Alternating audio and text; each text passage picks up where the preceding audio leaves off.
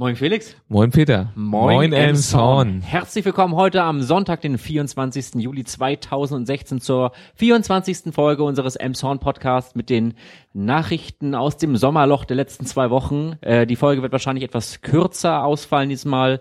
Äh, in der Presse war wenig. Auch die Redakteure haben Sommerferien äh, und äh, wir wünschen euch, sofern ihr Schüler seid, auf jeden Fall jetzt auch einen guten Sommerferienstart. Stimmt, der ist Sechs ja jetzt. Wochen, äh, keine Schule.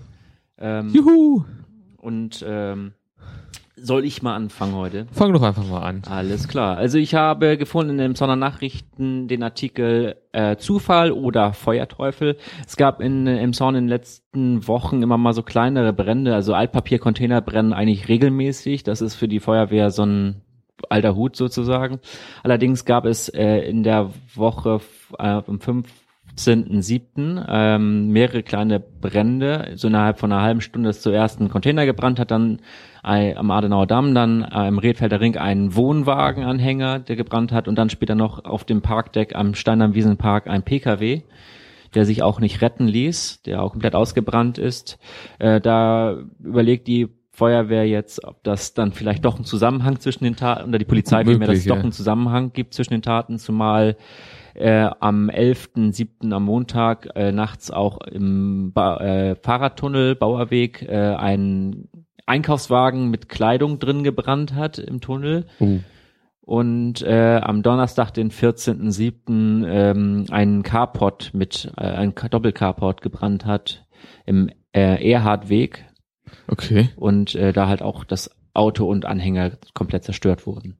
Also Das ist schon krass, so ein bisschen Jetzt geht's, äh, ja. geht das wieder los. Die Brände sind durch. So gut, ich habe jetzt so eher, naja, kein, hat nichts mit Brand zu tun. Schade, keine Überleitung. Wohl vielleicht Carport. Naja, auf jeden Fall, ähm, es geht um die, um das große Bauvorhaben bei der Johannesstraße 60 ist das, beziehungsweise Schul, äh, nee, Johannesstraße 4 und Schulstraße Mhm. 60, genau da die Ecke. Da entstehen ja aktuell vier Mehrfamilienhäuser. Und äh, die hatten jetzt gerade Richtfest gefeiert und die ersten äh, Wohnungen, das ist dann in der Johannesstraße 4a, also dieses Gebäude, was da entsteht, die werden ab Oktober bezugsfertig sein, da werden dann die ersten einziehen können schon. Und naja, insgesamt entstehen da 38 Wohneinheiten und ein Büro. Das Ganze wird von der ähm, EMV Immobilienverwaltung gebaut. Das ist auch ein Teil der Eckert-Gruppe. Und ja, das ist einfach ein, auch ein großer Bauträger neben Semmelhack. Also es ist, baut nicht nur Semmelhack in Elmshorn, kann man sagen. Das EDZ ja, ne? Das Genau, das, das gehört auch dazu. anderem, Ja. Da haben wir ja auch schon mal das Firmenporträt Genau. äh, veröffentlicht hier. Das ist ja auch sehr interessant gewesen. Ja, das so als schöne Bau-News mal wieder. Ja, äh, nicht gebaut, Überleitung, nicht gebaut wird am äh, Bahnhof. Und zwar ähm, hatten sich die Grünen dafür eingesetzt, die ein über einen, einen barrierefreien Übergang von den Bussteigen zu ermöglichen, also am, am, am Holstenplatz Bahnhof, also direkt vor diesem Fußgängertunnel. Das ist ja in dieser Kurve diese ganz schlimme Bushaltestelle, die Oh ja. äh, mit also es wird da halt kein, keine abgesenkten Bahn äh, Bürgersteige geben, weil äh, so begründet das die Ver Straßenverkehrsordnung, dass dann ein richtiger offizieller ausgewiesener Fußgängerüberweg sei und das ist ja eher so eine Shared Space Zone da, dass das gerade deswegen nicht zu Unfällen kommt, weil halt alle wissen, dass es sehr gefährlich da ist und wenn man dann einen Übergang schaffen würde, dann äh, würden halt die Rollstuhlfahrer einfach so rüberfahren und im Zweifelsfall kommt es dann halt zu äh, Unfällen, weil sich jeder im Recht fühlt. Ah, okay. Und Hm. äh, Zebrastreifen war auch gedacht, dass man Zebrastreifen da anbringt, aber nach Straßenverkehrsordnung dürfen Zebrastreifen, wusste ich nicht, Zebrastreifen nicht in Kurven sein. Ah, ja gut. Also nach deutschem Recht. Also in Italien ist es anders, das weiß ich aus eigener Erfahrung, Gut, aber wir sind hier nicht in Italien. in Deutschland darf es in Ah. Kurven keine Zebrastreifen Ja geben. gut, macht Sinn, wegen der Einsicht wahrscheinlich so, dass man Genau. da gut übersehen kann, die ganze Situation. Ah, okay. Das interessant fand ich, dass selbst sich der ehemalige Behinderten ähm, Barriere Behindertenbeauftragte der Stadt Emshorn gegen eine Absendung ausgesprochen hat aus diesen Gründen. Also oh, selbst der, okay. aber man ist schon, also wenn man das jetzt mal so ganz ja, wenn man es mal ganz offiziell betrachtet, müssten äh, dann Leute mit mit Rollstühlen oder auch mit Rollatoren dann ganz bis zur Kreuzung Holzenstraße, Ja, das ist äh, Blöde. Königstraße bei der Volksbank, also da hingehen, dann da über die Ampel gehen und dann äh, zurück, dann um auf die andere Seite zu kommen. Das ist halt ein ganz schöner Umweg, ja. Was schon ein richtiger Umweg ist. Es war auch im Gespräch oder es wurde auch angedacht, in eine Ampelanlage, eine Fußgängerampel da in dieser Kurve aufzustellen. Weil Ja. eine Ampel darf man dann aufstellen in Kurven irgendwie. Das Okay. ist was anderes wiederum als ein Zebrastreifen, weil das ja so eine Lichtsignalanlage ist dann. Uiuiui. Gibt wieder andere Auflagen da, aber äh, das wurde dann von der CDU, glaube ich, wenn ich das richtig lese, äh, dann doch auch schnell so, nee, das ist zu teuer. Ah, okay. Ja gut, Ampeln haben Zumal wir. es ja sowieso hoffentlich bald der Vergangenheit an äh, dieses Thema, wenn die Bahn sich dann bewegt und ein neuer Bahnhof gebaut wird. Genau. Wir, wir drücken immer noch fest die Daumen, dass es in diesem, unserem Leben noch passiert. diesem, vielleicht in diesem Jahrzehnt tatsächlich. Genau, das wäre schön. Gut, ich habe jetzt noch ein paar, naja, traurige Nachrichten, sag ich mal. Und zwar geht's um das Seniorenhaus Haus Thomsen. Da haben wir ja schon mal berichtet, das war in der Folge 16, da gab's einen Aufnahmestopp schon mal. Und jetzt haben sich äh, fünf Mitarbeiterinnen, jetzt mittlerweile ehemalige Mitarbeiterinnen, an die Presse gewandt. Äh, die Namen äh, sind nicht bekannt, weil die äh, verändert wurden. Das ist alles in der EN, ist ein großer Artikel da erschienen. Und die berichten jetzt über die, naja, wie Sie sagen, desaströsen Zustände in dem Pflegeheim. Da gibt's äh, gerade so, was äh, Vernachlässigung wird da genannt. Da, das einfach, ja, genau, einige Patienten mit äh, so Betäubungspflastern sediert werden schon teilweise. Und dass es da wirklich große Probleme gibt. Und auch einfach der enorme Zeitmangel, den die Mitarbeiter haben unter dem Zeitdruck, den sie da stehen. Das, genau, großen Personalmangel, den es da gibt wohl. Also das sind jetzt einfach die Aussagen der Mitarbeiter. Äh, gegenüber steht natürlich die Heimleitung, die das äh, dementiert und sagt, dass sich da einiges schon sehr stark verbessert hat, dass die auch äh, nie irgendwie irgendwie sagen, dass es nie irgendwie Probleme gab jetzt sozusagen mit der Hygiene zum Beispiel der Patienten aufgrund also das aufgrund der Vernachlässigung wird das da auch geschildert, dass die Hygiene sehr naja, in Mitleidenschaft gezogen wurde, nur, nur sogenannte Katzenwäsche stattfindet.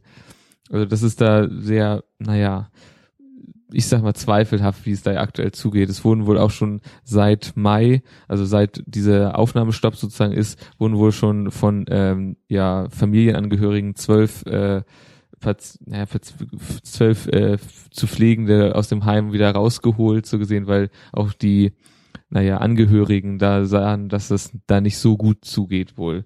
Was, was die, naja gut, die Heimleitung dementiert das alles und sagt, dass auch jetzt mittlerweile alles viel besser geworden ist. Ist jetzt schwer zu sagen, naja, wie das aussieht, aber es, es spricht halt schon aktuell nicht so viel für dieses Heim, wenn man diesen Berichten Glauben schenken mag. Also mehr negative Punkte als positive in diesem Fall zu sehen.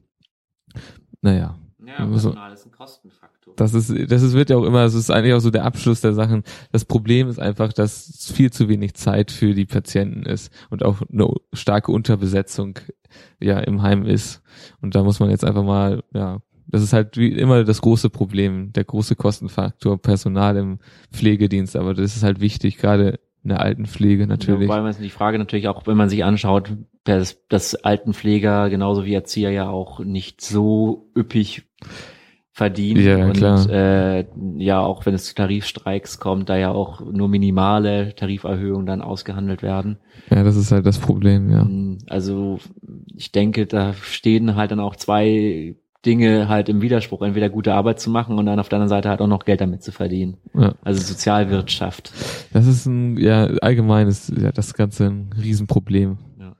Das, da müsste eigentlich nochmal irgendwie, ja, keine Ahnung, mehr Aber Geld. Wir, wir müssen uns Pflege was kosten lassen Ja, halt, aber man das darf stimmt. halt auch vielleicht dann nicht versuchen, mit Pflege halt Geld zu verdienen. Das ist auch, Träger. ja, das stimmt wohl. Schwieriges Thema. Ja. Gut, äh, ja, komm. Äh, ein leichtes, lockeres Thema. Äh, der Förderverein, der, also es gab, gibt einen Förderverein, einen gemeinsamen Förderverein der Emshorner Tennis, äh, also Emshorner Tennisvereine und auch noch aus Umgebung, die haben sich so zum Förderverein irgendwie zusammengefunden. Und dieser Förderverein hat am 14.07. den Buttermarkt äh, sozusagen gebucht und dort wieder das ähm, Street-Tennis-Turnier veranstaltet. Das ist Oh. für Schulen. Das waren insgesamt jetzt dieses Jahr 250 Kinder aus den äh, zwischen aus der dritten und fünften Klasse, also dritte bis fünfte Klasse. Und die haben sich da dann, also das ist das 15. Mal dieses Jahr, und die haben sich dann da zusammengefunden, um da halt ein Turnier zu spielen. Und das wurde von 22 ehrenamtlichen Helfern aus den Tennisvereinen dann halt begleitet. Oh, hatten wir doch schon mal was von den Tennisvereinen. Da war doch schon mal diese, diese Sache, dass da. Mit der, ja, war es mit der EBS, glaube ich. ja, ne? ich glaube, interessant. Ja. Wir machen echt viel, was Jugend angeht, so wenn ich das so. Nachwuchs holen, ne? Ja, also sehr schön. Ah, Förderverein, da habe ich auch gleich noch was. Und zwar geht's da um den Deutschen Stiftungs, äh, Deutsche Stiftung Denkmalschutz und die äh, fördert jetzt die St. Nikolai-Kirche. Die haben ja immer noch ein größeres äh, Schwammproblem und da ist aktuell eine Schwammsanierung, ist da im vollen Gange. Und äh, dieser, äh, diese Stiftung fördert äh, mit äh, 57.500 Euro, das wohl sehr stark hilft. Vor allen Dingen hat es halt einen äh, starken Symbolcharakter, der nicht zu vernachlässigen ist für die äh, Kirche, weil dieser Verein wohl sehr geringe Summen normalerweise nur stiftet. Und das hier ist verhältnismäßig für die wohl eine ziemlich hohe Summe und dadurch äh, gerade was die Denkmalpflege angeht, äh, hat die St. Nikolai-Kirche dadurch um einiges bessere Chancen, nochmal irgendwie andere Fördergelder einzuwerben und sowas. Und von daher wird das, ist das für die eine sehr große Sache. Insgesamt wird sich oder soll sich die Sanierung jetzt im ersten Teil auf äh, 500.000 Euro belaufen, also schon das fast das Zehnfache der Summe, aber das sieht wohl ganz gut aus, was diese ja, Sanierung angeht bis 2017 soll das dann auch fertiggestellt sein. Und die große Aufgabe dabei ist es halt während des laufenden Gottesdienstbetriebes oder ja, Kirchenbetriebes, sage ich einfach mal, laufen muss. Aber gut, das kriegen die, glaube ich, ganz gut hin. Ja. Von Sanierung kommen wir dann jetzt zu Sana, zu den Sana Regiokliniken. Da war in dem Pinneberger Tageblatt ein Artikel dazu, dass ähm, ungefähr ein Drittel der Patienten nicht in die Notaufnahme gehört. Oh. Also das werden verschiedene ähm, verschiedene Faktoren genannt, warum Leute vermehrt in die Notaufnahme kommen, obwohl es eigentlich zum Hausarzt hätte gehen sollen. Beispielsweise, dass der Hausarzt einfach faktisch geschlossen hat, aber dafür gibt es dann auch noch den kassenärztlichen Bereitschaftsdienst im Krankenhaus.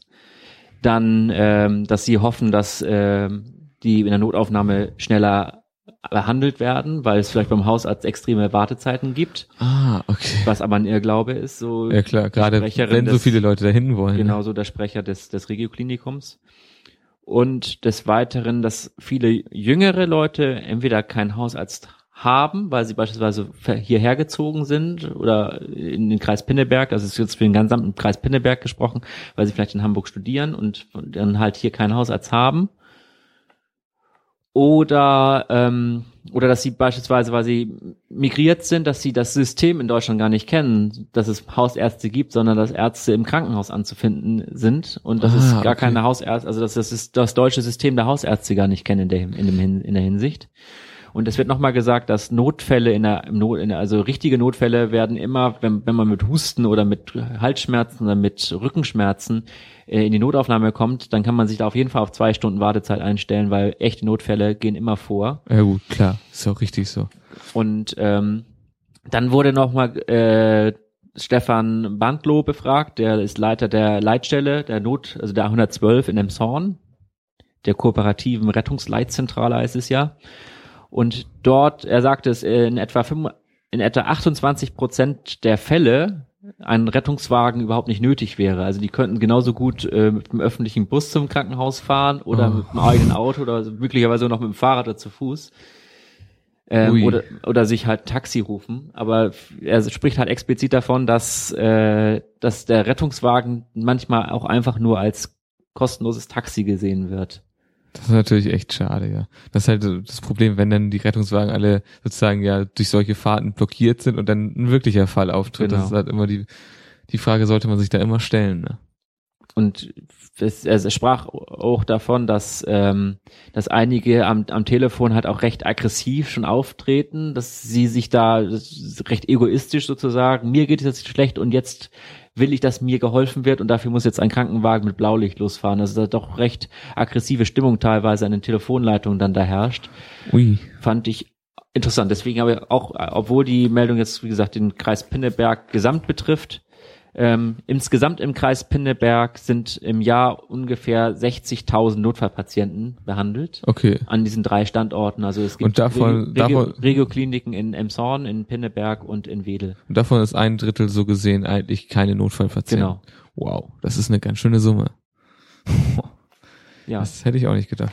Gut, ich habe noch was äh, hier und zwar von der Nordakademie. Da hat der Unternehmertag stattgefunden. Das war, da wurde vor allen Dingen dann so über auch großpolitische Lage jetzt debattiert, so wie ist das jetzt so gerade in Richtung Türkei, die Flüchtlingssituation, wie problematisch wird das alles jetzt so gerade im Hinblick auf Unternehmen und solche Geschichten. Das und vor allen Dingen wurde nochmal gesagt, ganz klar, dass die Zusammenarbeit zwischen Schleswig-Holstein und Hamburg enger werden muss einfach, dass da irgendwie große Differenzen oder einfach gerade politisch jetzt so gesehen, dass es da noch größeren äh, ja Nachholbedarf, will ich mal sagen, gibt, was die ja Zusammenwüchse dieser Wirtschaftsräume angeht. Da ging es einfach da ja im großen großen Teil. Das war es eigentlich auch schon. So viel war ja drüber jetzt nicht zu finden. Ja, das war dann äh, aus der Holsteiner war die. Genau, das war jetzt aus der Holstein, Genau. ja. Ah, ja, Das genau. Street-Turnier war übrigens auch aus der, das Street-Tennis-Turnier war auch aus der Holsteiner. Ah, okay. Das habe ich vergessen da zu erwähnen. Und in den Emshorner Nachrichten war ein Artikel dazu, dass ähm, Radfahrer nun, vielleicht ist dem einen oder anderen auch aufgefallen, wir hatten in der letzten Folge auch schon mal kurzes angerissen, dass Radfahrer aber auf der Ost-West-Brücke jetzt auf der Straße fahren dürfen, wenn sie wollen. Das ist die Radfahrbenutzungs, also die Benutzungspflicht des Fußweges ist da aufgehoben worden. Sie können das da frei entscheiden. Und äh, die SPD, nee Quatsch, F, die FDP, die Freien Demokraten, die prüfen nun, ob sie einen Prüfantrag für einen Fahrradstreifen auf der Ost-West-Brücke einreichen wollen. Oh, Das hätte ich von der FDP nicht erwartet. Hätte ich jetzt eher für den Grünen zugeschrieben. Also das will die FDP jetzt prüfen lassen. Oh, okay. Allerdings ist es problematisch, dass ja wegen des Einkaufszentrum des Rewe und Lidl-Marktes dort ähm, Ah, okay. dass dazu kommen kann, dass ähm, dass das mit, man muss diese Abbiegesituation da diese ja gut, halt klar, auf, auf, auf der Seite ist es, kann das problematisch sein, das stimmt. verkehrstechnisch sonst würde ich um kurz Ja anschließen klar. ist es so, dass äh, ab morgen 25. Juli bis Mittwoch den 24. August voraussichtlich die Schulstraße als Einbahnstraße ausgeschildert sein wird Richtung Bahnhof. Also man kann dann nur noch vom Flammweg Richtung Feldstraße, Holstenstraße fahren. Okay. Ähm, äh, das hat den Grund, dass äh, für das Neubauprojekt, was wir da vorhin besprochen hatten, ja von EMV, äh, neue Stromleitungen und vor allem auch Glasfaserleitungen gelegt werden Oh, müssen. die haben's gut. Glasfaser dort und deswegen ist die Straße da da nur wahrscheinlich nur einspurig irgendwie in dieser Baustelle vorbeigeführt. Also ein Monat lang äh, nur noch äh, Richtung Bahnhof die Straße und als Umleitung soll man über den, die Schauenburger Straße Buttermarkt halt fahren. Okay. Ähm, genau. Das ist doch eine gute Sache. Gut, ich habe hier auch noch was, und zwar geht's da auch noch ein kleines Update von der letzten Folge, meine ich. Und zwar um den Eiskeller, da das Lidl-Ding, sage ich mal. Da ist ja immer noch, da hat sich jetzt der Eigentümer der des Eiskellers, also dieser Fläche da äh, sozusagen zu geäußert. Das ist eine Firma und die sagen, die schließen gar nicht aus. Also die sind nicht auf Lidl angewiesen, was sie so sagten. Und sie können sich auch sehr gut vorstellen, dass da ein anderer Supermarkt reinkommt, zum Beispiel jetzt auch der Edeka, dass man es für den Edeka vergrößert, so gesehen. Und ähm, also von daher ist diese Debatte, was darum geht, äh, kann man da nochmal um einiges besser führen, denn wahrscheinlich. Von der Also- Stadt aus. Dass Ja, Stadt, genau, Dass, das- dass, die, dass Lidl die Stadt erpressen möchte. Genau, dass da einfach dieser, dieser Versuch vielleicht da einfach mal im Sande verläuft jetzt. Dass Lidl einfach da sozusagen die, ja, Argumente genommen wurden jetzt gerade. Nochmal. Ja, und dann, wie sieht's bei dir aus? Mein Stapel ist leer. Gut, ich habe noch eine kleine Meldung und da geht's einfach um, äh, ja, ich sag mal, ein Verbrechen. Und zwar wurden drei junge, junge Männer im Bereich zwischen 20 und 21 Jahren auf fr frischer Tat ertappt nach einem äh, ja, aufmerksamen Bürger, der einen Hinweis gegeben hat der Polizei und die waren gerade dabei, äh, 30 Liter Bierfässer, und zwar mehrere wollten sie gerade klauen und wurden da wirklich auf frischer Tat ja, von den Polizisten ertappt. Sie haben sich schon alle ordentlich hingestellt, dass sie nur noch ins Auto verladen müssen, aber naja, gut. Da kam ihnen denn die Ordnungshüter zuvor. Das war hier einmal im Lönzweg bei, bei dem Getränke Genau. Meister, ne? Genau, da wurden sie aufgegriffen auf frischer Tat. Naja. Was lernen wir da draus? Klauen lohnt sich nicht. Ja. Muss man das Bier für Wacken wohl kaufen. So sieht's aus. Ja. Gut. Ja, in dem, ja, wie gesagt, wir haben Sommerloch. Genau, das war's hiermit schon von unserer Seite. wir wünschen euch auf jeden Fall weiterhin so schöne Sommertage wie jetzt gerade, dass der Sommer jetzt zumindest im Juli, Juli August, Voll, September ja. nochmal ordentlich Gas gibt und äh, dass, sofern ihr Urlaub habt oder Ferien habt, dass ihr das genießen könnt. Genau. Und ähm, verbleiben mit den Worten, bleibt uns gewogen. Bleibt uns treu. In In, zwei, Wochen, wieder, neu.